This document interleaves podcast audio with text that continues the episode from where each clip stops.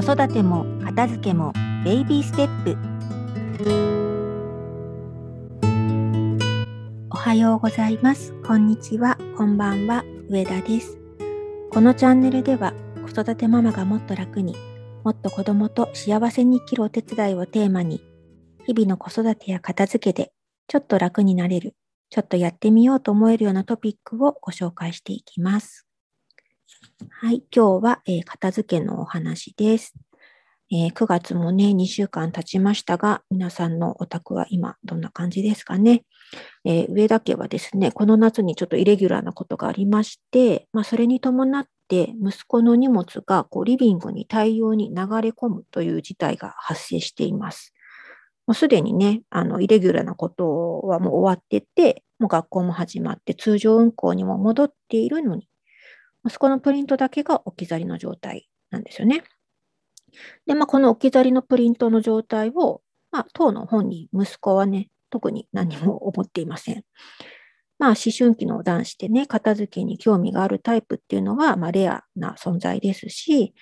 まあ、片付けの仕事をしている母を持っているからといって、その子供が片付け大好きなわけではないんですよね。まあ、息子の名誉のために言っておきますと、まあ、やり方は知っている、オーガナイズの方法はもう知っているので、本人がやろうって思ったら、ちゃんと、まあ、そこそこ自分の部屋をあのオーガナイズすることはできるんですよね。でも、そのタイミングが私が思ってる頻度ではやってこない。かなりあのスパンが長いっていう感じですかね。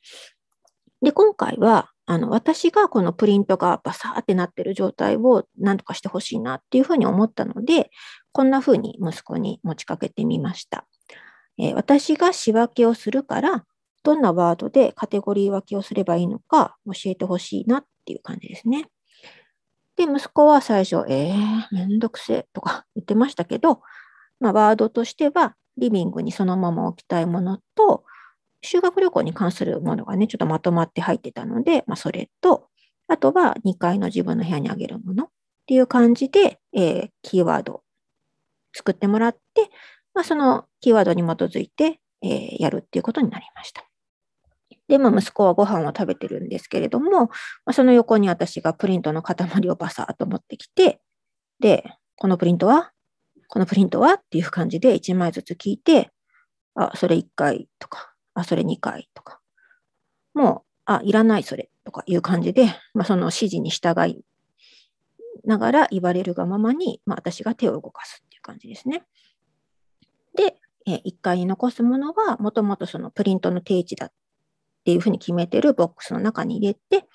えー、修学旅行に関するものはね、うち本当は9月だったんですけど、来年の2月に延期になったので、まあ、しばらく使わないので、まあ、まとめて、クリアファイルにまとめて、2階の本棚に移動させて、まあ、いらないものはゴミ箱にっていう感じで、あの作業自体は本当5分で終わって、プリントの塊は消えて、まあ、私はもうスッキリっていう感じだったんですけど、ここで今回気をつけたのは、その仕分けの手を動かしているのは私なんですけど、判断しているのは息子っていうことなんですね。私が、その、もうこれいらなくないとか、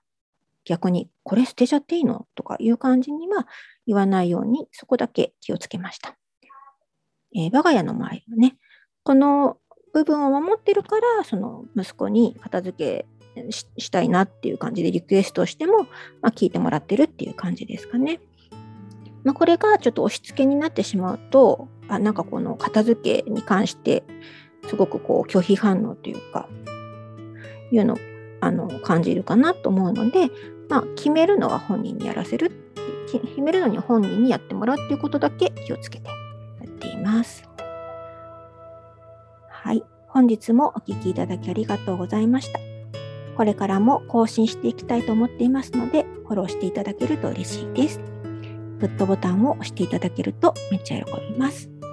では、また次のエピソード配信まで良い時間をお過ごしください。上田でした。